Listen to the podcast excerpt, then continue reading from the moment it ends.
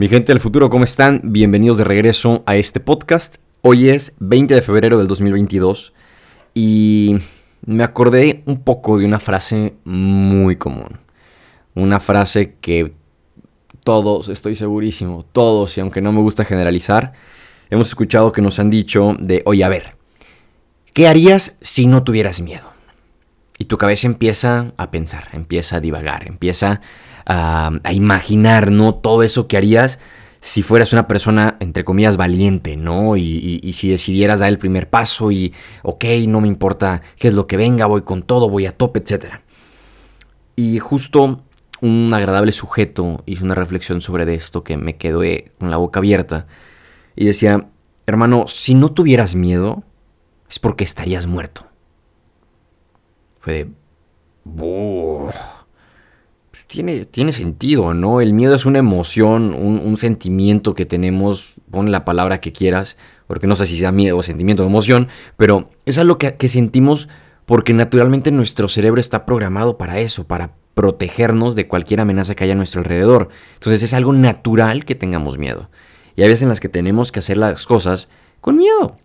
O hay veces que simplemente hay que tener la suficiente valentía para decir, ¿sabes qué? No, este no es mi camino, esto no es lo que quiero, no lo voy a hacer. Y hay justo un personaje muy famoso alrededor del mundo. Ese sujeto es conocido porque fue un humano que tuvo que sufrir mucho. Un humano que sabía quién era, sabía perfectamente de dónde venía, sabía perfectamente a qué venía este mundo y por años estuvo preparando para, yo le llamo la carrera más grande de su vida, ¿no? Que algunos dicen que son dos kilómetros, dicen que son tres, otros dicen que son cuatro, ¿no? No fue un maratonista, pero definitivamente tiene el récord mundial por ser, por tener un corazón enorme. Y el mismo Jesucristo tuvo miedo. Entonces, este personaje bíblico que pues marca un antes y un después en la historia y que es conocido alrededor del mundo, también tuvo miedo.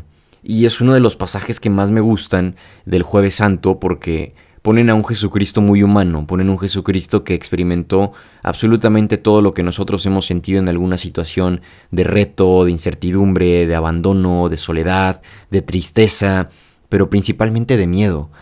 Cuenta la historia en la, Biblia que este personaje eh, tenía al demonio a un lado y lo estaba tentando y le decía de brother, lo que estás a punto de hacer no vale la pena. Lo que estás a punto de hacer no sirve, no tiene caso, ríndete, vete, vete de regreso, ¿no? Y, él, pues en oración decía, pues no, o sea, lo que diga mi padre, ¿no? Si, si es su voluntad, que aparte de, esta, que aparte de mí esta copa, pero que se haga su voluntad y no la mía. Tenía miedo. Claro que por su cabeza, estoy seguro, pasó él. A lo mejor y sí, ¿no? Es lo que. Lo que. lo mejor, o más bien, a lo mejor no es lo que yo quiero, tengo miedo, pero puede que sea lo mejor, ¿no? Entonces, hay, hay todo un trasfondo en el sentido de esta frase de, no, no tengas miedo, aviéntate. Pues es normal que tengas miedo. Y de hecho, si tus proyectos no son lo suficientemente grandes, si tus ambiciones no son lo suficientemente grandes, si tus metas no son ambiciosas, obviamente no vas a tener miedo porque no estás arriesgando a lo mejor lo suficiente.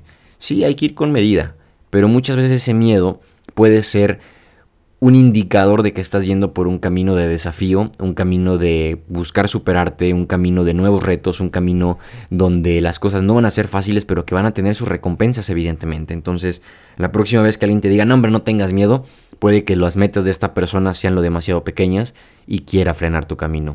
Tú sientes ese miedo, enfréntalo y sigue adelante.